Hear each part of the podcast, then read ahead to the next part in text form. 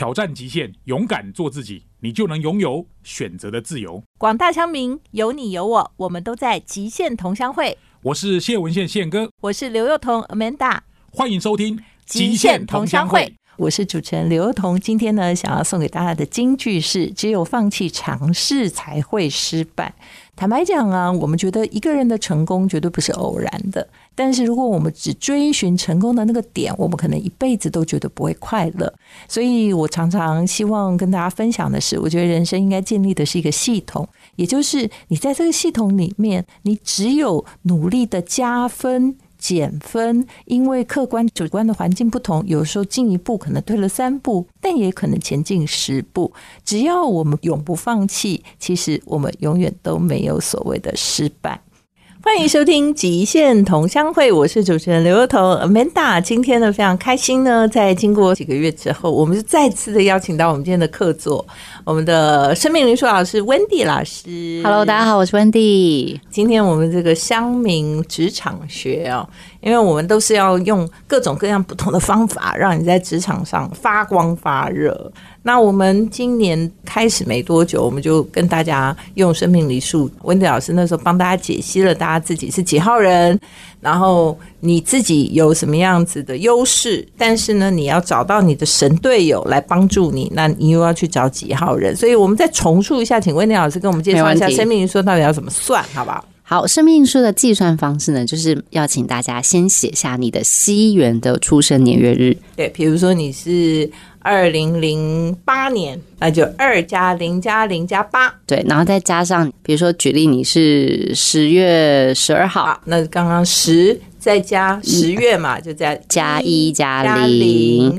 十一加十二的话，就再加一加二，再加二，对，这样，然后算出来的数字以后，如果是两位数，还要再相再相加一次，最后要加到就是一定是一到九的个位数字这样子，所以就一到九，你就会算出你是几号人。嗯，好，那上一次呢，我们是跟大家讲说，哎，你是几号人？每个人都有优势嘛，对，那你去找到你的神队友，可能是化阻力为助力，或者是帮你插上一对能飞的翅膀，或者是能够。彼此互相合作，发挥更大的效力。但是呢，我觉得二零二三年经过一季，那可能我们要慢慢的春暖花开，进入那个奋发向上的时节了，往前拼了。对，往前拼啊，拼一下，拼拼一下，拼一下。那请问一下温迪老师，我们再回到我们个人好不好？就是到底我们要怎么拼？因为我们已经过了一季了嘛，哈，已经感觉好像从冬眠中醒来，醒来，对，醒来，醒过来，醒过来。那我们怎么拼，能够拼得更到位，或者说更能够掌握自己想要的东西？我们可以怎么样发挥优势？因为常常人家讲嘛，如果说人都有优缺点，对，如果能放大你的优点，其实会比改正你的缺点要容易很轻松很多，而且它会变成你在。职场或者是你在关系当中的护城河，对，而且就人家讲了，做更好不如做不同，你就是要发挥你的特色、特殊性。好，那我们现在呢，就来，大家准备好没？哎，纸笔拿出来，看看你是几号几号人，然后来记住一下秘诀，把它写下来。那问一下一号人呢？好，一这个数字其实还是一样就是。一笔直直的画下来。那在这个一的这个部分呢，你就是个性当中，你就是一个天生有领导风格，以及你勇敢为自己做的事情负责任。那也愿也愿意亲力亲为，是一马当先。对，所以我觉得呢，如果因为现在是四月份哈，那基本上要进到了第二个 Q，我就建议你赶快去抢案子吧。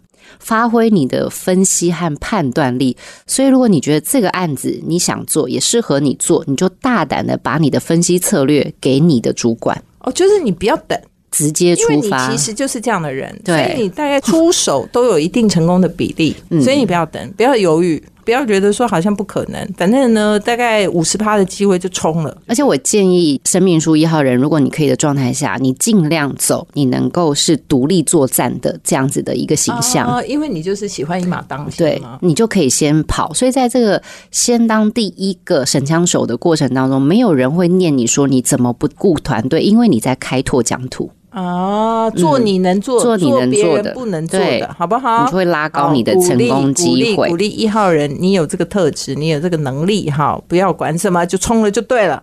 我们来看二号，二号人，我觉得总而言之，希望你做好，不论是台面上或台面下的人资长的概念。我觉得二号人虽然嘴巴不说，可是其实都能够感受得到这个人的情绪是什么。你会选到对的方式，刺激他也是，鼓励他也是，甚至是你会让他痛哭流涕，也都是二号人的特质。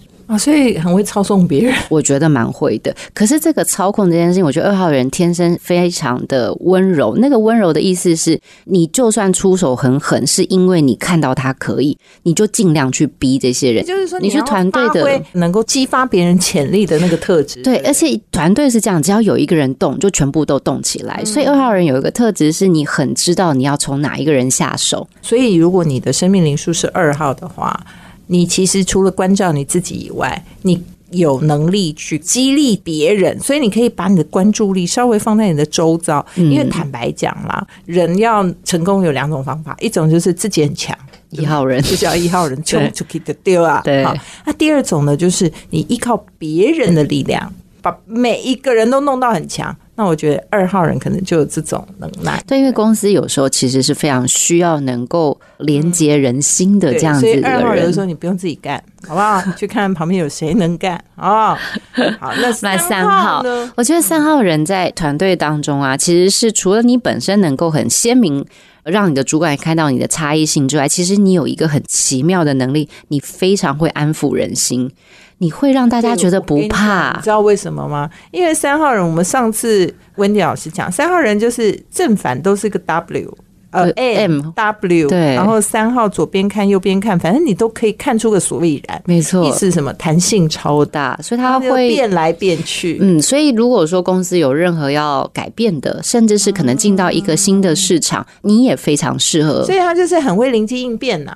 对，灵巧啦。所以三号人，你有这个特质，或者是说有其他你的主管或者你哎，你有团队里有三号人，你如果有那种非常需要临机应变的事情，你就丢给他；需要去探索一个新的市场、新的可能性，你就派三号人去。因为三号人就是今天早上踹一个，中午踹一个，下午踹一个，反正就踹踹踹踹踹踹，看哪一个可以 work。而且你会让你的主管觉得说你是真心相信我。你就会瞬间就进到核心幕僚，你就瞬间红了嘛？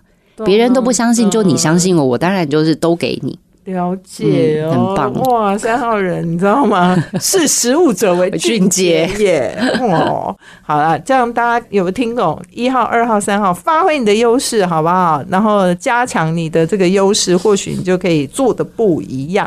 欢迎回到极限同乡会，我是主持人刘若彤 Amanda，FM 九六点七，欢迎广播电台，每周五七点到八点呢，在空中与你相会，陪伴你这一小时呢。我们希望呢，做的这个音频的内容呢，可以让你获得一些知识，或者是有一些启发，然后能够有一个富足的人生。今天呢，我们请到的客座是我们的这个数字老师温迪老师。Hello，大家好，我是温迪。对，然后今天呢，我们的核心题目呢，就是职场。我们到底要怎么样能够发挥自己的完全优势，好不好？制霸，好不好？我们不要去在。一直想说怎么改正我的缺点。如果当我们闪亮到让别人一眼都没有办法忘记我们，其实他可能也就忽略我们的缺点。所以，我们今天从这个生命灵数的角度呢，来看看你是几号人，然后你应该在这几号人上发挥什么优势啊，给大家做参考。刚刚呢，我们讲了一号人啊，做就对了，一马当先，做别人不敢做的事情，哈，你可能可以就闪闪发光。那这个二号人呢，就不一定要自己做，看看你旁边有谁能团队。团队哦，你可以去激励别人。对，那这个三号人呢？如果说你的特色就是你今天非常的灵活，你很能够赞成你的老板，赞成那我来，我试试看，我来处理。那这个有一些新的事情要发生的时候，新的市场、新的机会，你都可以去争取。因为事实上，你就是一个很灵活的人，你可以有很多种不同的变化。那或许在这时候，你就可以取得这个。长官或者是呃新的任务的一个信任，然后跟别人做的不一样。好了，那接下来我们四号人，好，四号人基本上呢也是在稳定人心，可是跟三号有点不一样。三号是往前冲，四号是顾家。呃，因为我们上次有讲过四号这个人的特色，他就是这个数字本身，他就是呃一直一横都很。规矩，规矩没有弯的。没有，都是直对，线。可是它是非常非常有规则，其实是 SOP 控啊。再加上就是，我觉得鼓励生命树的这个四号人往危机去走，因为危机就需要你这种人，因为你会安静，你不能乱，他不乱，对，他就是在就是。呃，应该说这个世界越快，心则慢。对，然后四号人就是有那种稳定局势的能力，他事实上就是都告诉你规则是这样。嗯，没错。然后等于算是守住了基本盘，对，守住基本盘很。混乱的状况下，他会整理出一个好像似乎有规则的东西，让大家可以依循这个规则去做。那你给四号人什么建议？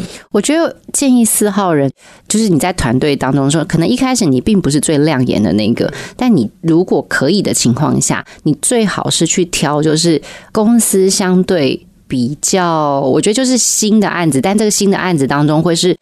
公司能不能够再翻盘，或者是能够往下一个阶段走的关键案子？因为在这个中间，你必须新旧合并。因为大部分的人都是创意型的，能够守住所谓的公司基础原则，啊，就是安内攘外。没错四号的话，看起来就是比较能安内。安内型对不对的，？对那，他的攘外就是他也可以设计一套制度，让去大家攘外在这个制度上好像 没错走来走去，没错，没错？没错，所以四，号人其实你不是不能去开创，你还是可以去开创，但你可能在这种开创形态里头扮演的角色就是立规则。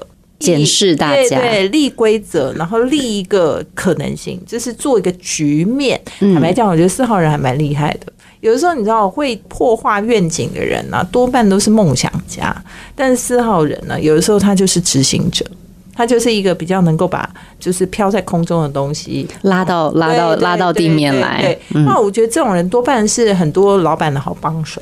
因为他就是一个很容易被信赖的，因为你知道任何事情这样嘛，有规有则，就是比较容易被信赖。对，四号应该好好发挥自己这方面很期待。那五号人呢？五号人，我觉得五号人基本上呢是另外一种实践者，可他这个实践的部分呢，会希望让自己不要过于拘泥的回顾过去，所以五号人建议五号人你要发挥的是。你在过去学习的是一个事实，但你想改变什么？你在哪个历史基础上面当中，你想要改变的状态和，所谓的方向嘛，五号这个数字就是虎克传各个转折？对，一出现就是手上的钩子就要勾下去了，所以它其实就是有点要破坏式创新的概念。对，嗯但但是希望你的破坏式创新要有所依归，对，如果你没有依归，还蛮危险的，因为就是去给人家，人家会觉得你专门来没事找事来乱。来乱的。所以，那你给五号人什么建议？我给五号人建议是，先从你的专长开始。我记得我这个会的去乱比较容易。因为那是你的专长对，我而且这个我记得 Amanda 有分享过，就是说，当你要破坏一件事情的时候，你一定是三点不变，只变一个点。当然了、对，是吧？所以五号人你的全部都要变啊、没错，没错。所以嗯先从你擅长擅长的去变，以及这个东西变了，基本上三个就自然而然的变。你选最精准的去做。因为五号人会看什么事情都不顺眼，会很想要这边也破坏 一下，那边也也改一下，这边也改一下，反正每件事情都有你新的想法，这件事情很好，但是呢。以不变应万变，有的时候也是一种变。所以呢，在所有东西都要变的情况下，你心目中觉得每一件事情都要改的情况下，其实先找一个改，好吧？找一个你最擅长，而且最有把握，而且你认为说你改了成效最显著的事情，三点不变，变一点，好吗？我觉得这个团队里有五号人很重要，你的可以其实五号人的经典就是小燕姐，啊，真的吗？嗯，小燕姐的团队几乎都是五八七。哦，焦哥我记得也是。是哦，嗯，所以你看，他们从以前超级星期天，就是一路这样想，一直有新的可是它本质没有变，对三点不变变变一点。太厉害。对。好，那六六号呢？六号人，因为你本身呢、非常会换位思考，嗯。所以呢，你也会变成就是说目标不变，但是你会用大概一百种的沟通方式去面对一百个人。嗯，那在这样子的一个良好的沟通的过程当中，第一，你能够拉近你跟每一个人的关系，每一个人都跟你有私交其实说实在话，某种程度不小心就是烂好人，对，因为大家都会跟你有私交，而且大家其实都会觉得六号人蛮好相处，因为其实六号人他就是肚子大大的，你知道吗？没错对他就有容乃大，你知道，什么事情都可以装到他肚子里。然后我看过米洛佛嘛，因为笑笑的，然后肚子很大。那当然问题就是说呢，他的东西就是比较没消化，就反正就是塞进去了啊，所以他。都可以，所以刚刚我讲的这个是比较好像是从比较不好的角度讲，那往好处就是刚刚温迪老师讲的，他就有容乃大，所以他怎么样很容易换位思考，因为肚子里装太多了，哎，原来你是那样的哦，对，哦，你是这样想的，哦，那原来他是这样的哦，哈，那当然发挥，但要鼓励，但要鼓励六号人，你要换位思考这件事情，这个也是我有一次听 Amanda 在讲座上面分享的，你到底要当公道伯，还是你要当一个去。评判真实对错的人，六号人你自己本身能力和程度要拉高，才有机会真的成为对或不对。那么多，对，大家都觉得跟你有交集。可是如果你只是情感交集，其实久了，大家不会来找你啦。觉得说你是一个没有公信力的公道伯，对你只是听感情抒感情抒发的对象，但并不是一个决策者。那你给六号怎么样发挥他的优势呢？建议真的你在专业能力以及所谓的体谅这件事情要分门别类，你一定有程度的。不过其实六号最厉害就是说你在情感上面其实可以抚慰很多人，所以呢，你可以在非常需要动之以情的专案上或者是什么发挥你的功能跟角色，因为其实你一定是人缘蛮好的人。非常好，关键时刻觉得哎，这个公司啊，或者什么专案啊，特别需要有人进去动之以情的时候，或是派去敌军 聊聊天，他都很强，和亲的和亲概念，很适合。好，在这时候挺身而出，好吗？好，你有这方面的特色。那七号人，七号人基本上呢，就是胆大心细的最佳分析者。很会找人家的漏洞，超级会，所以还有灵感，而且我就觉得，哎，这个不对，那不对。而且重点是七号人他在面对这些事情的时候，他不会受情绪勒索。你真的不怕，因为你在讲的是事实。所以我会建议七号人，你还是可以往这方向去，但是你不要太快出手，你要全部证据收集完了，一次出手到位，你也会一次带来改变。老长官就会一次让你变超级红人，所以其实这样应该说你要伺机而动，你不要一天到晚检查别人这种事情啊，因为你反正你都是讲负面。就是久久找到最好的机会讲一次就好，讲要讲弊案也讲最大的，好不好？不要随便每天那边检查小事情，哈，这样会惹人讨厌。那希望你好好发挥这个七号人的特色，在这段我们休息一下，待会儿呢我们要回来听一下那八号人跟九号人该怎么发挥。欢迎回到极限同乡会，我是主持人刘彤。今天呢，在现场呢，是我们邀请到生命灵数的温蒂老师呢，用生命灵数来为大家解决职场问题。那刚刚呢，我们在谈的，其实今天的主题就是春暖花开之后呢，进入了全力冲刺期。那冲刺呢，可能就是发挥优势，忽略劣势。那怎么样发挥优势呢？我觉得一到九，每一个生命灵数的数字的人，可能都有自己。天生上比别人在更优秀的地方，那你怎么样把这个优势发挥到极大？那我们要稍微再重述一下，怎么计算生命灵数呢？我们的计算方式呢，就是请大家将你的西元的出生年月日当中每一个个位数字进行一个加总的动作。好，那我就举个例子哈，二零零五年五月十号，那就是二加零加零加五加五加一。加零，这样的话呢，就是九号人。其实生命灵数的来源，它是从数学来的。好，数学本来就是一个很神秘的东西，因为它就是西方人发明，但是流传了几千年。好，那我们用数学解答了很多宇宙间的问题，然后生命的问题。所以就是说，它能不能解答我们对于自己的关照呢？哈，所以到一号人，我们刚刚讲到七号人，所以呢，其实刚刚我们给大家的建议就是，你一号人，因为本身就有勇往直前。一马当先，然后一夫当关的能力，所以你就是要挑人家不敢做的，你自己可以做的，然后就冲出去五十趴，你就可以去试试看。嗯，哦，所以这个事情它就是一号人的特色。那二号人呢，刚好不一样，就是说你不见得一定要自己做，但是你很能够驱动人心，你就去看看团队有谁能可以做，你去鼓励他，去激励他，说不定发挥一个团队的宗教或激发别人的潜力。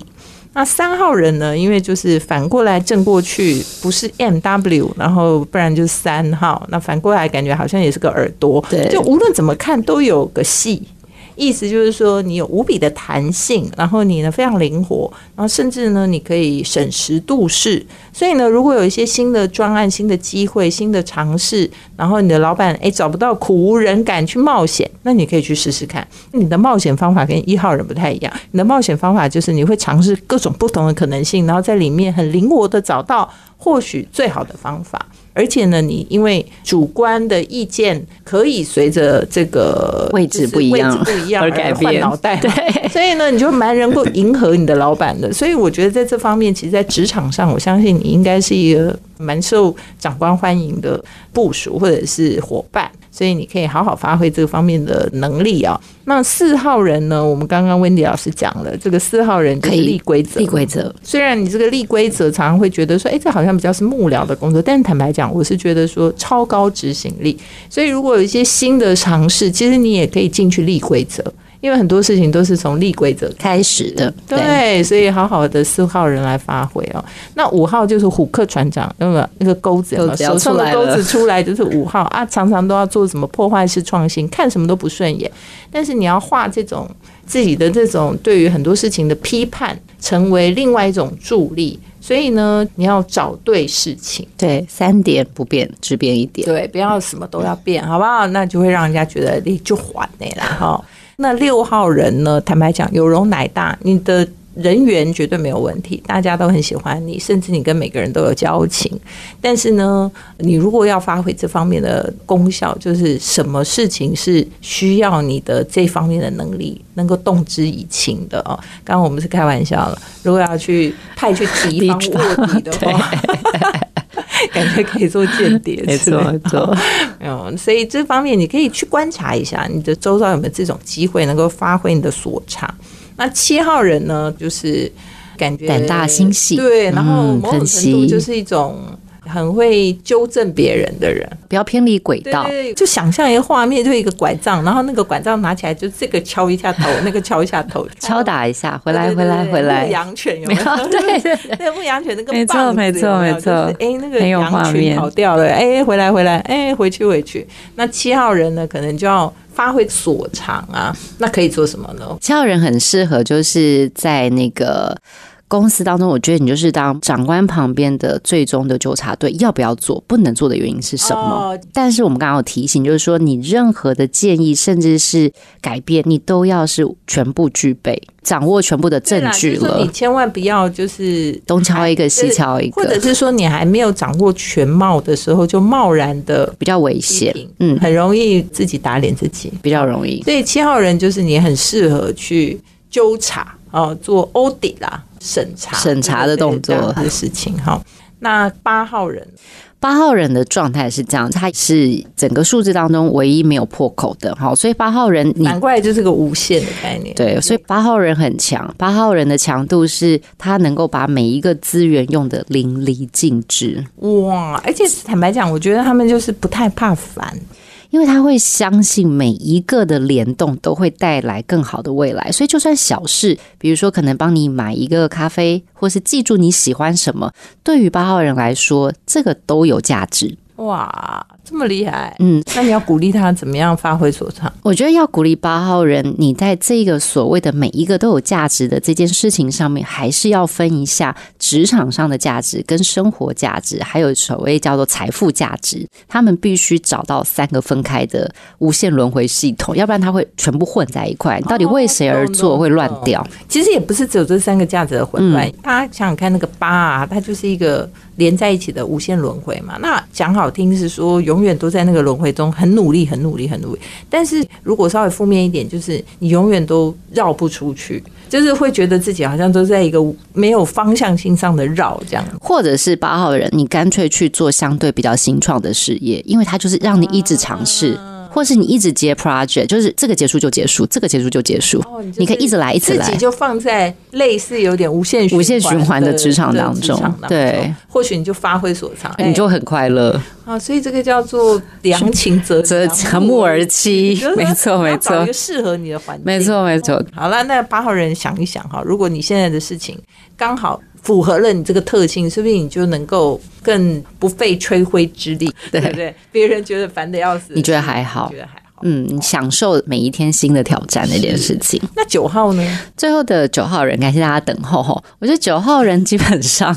你非常喜享受在一个单一的项目当中，自己延伸出无限多的可能性。比如说，老板只叫头很大，就九嘛，就很像一颗棒棒糖。不是那个头大，不是说你自己好像觉得自己很了不起，不是，是思考能力很多。对，所以九号人在职场工作上面当中，你会发现哦，他们其实是默默成长型的。一开始可能只交办了一件事，可是因为他善于思考，也想思考，然后在脑中会跑。完一遍全部的事情，所以九号人如果他跟你讲，或是本身你自己是九号人，你去想一下，当你非常有自信讲出来的任何一个建议的时候，其实在你脑中你已经模拟大概三百万遍了。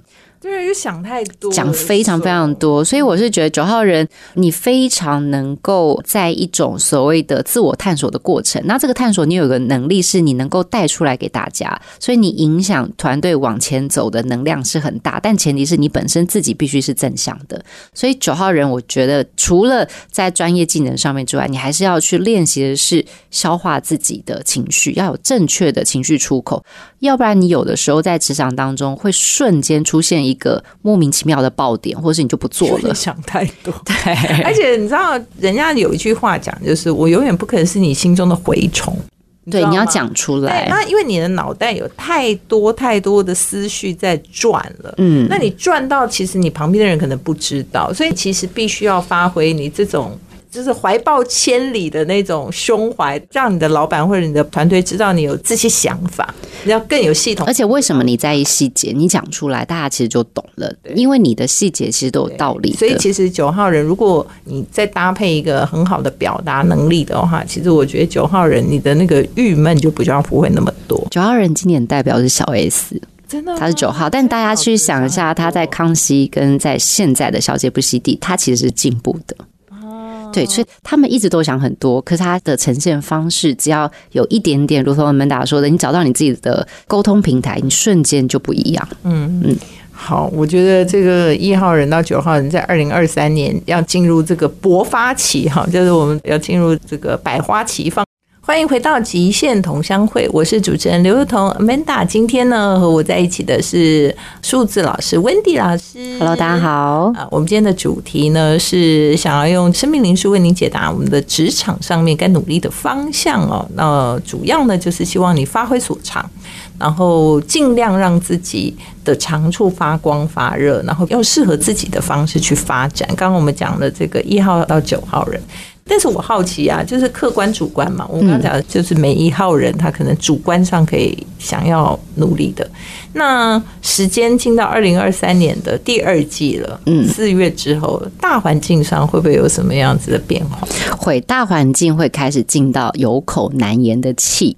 有口难言的气，就如同我们说的叫两仪之年哦，所以两仪之年就是每一个关键的选择都会牵动你后续的这种所谓大家对你的观感。大家可能忘记了，可以提醒一下，就是我们上次讲说，二零二三年很特别，就是一个上半年跟下半年两仪之年，就是前半年的努力，然后前半年的方向决定了你后半年的结果或者后半年的程度，所以呢，它这个叫做两仪之年。那刚刚更进一步的是讲说，到了进到第二季，比较容易出现的就是有口难言的情况。所谓的有口难言，是因为那是你上一季的选择，就是你第一季，你第一季选，你可能选了那个方向，所以来到第二季的时候，确实，我觉得大家要更有智慧，选择你说什么样的话，以及你怎么去反应和回馈。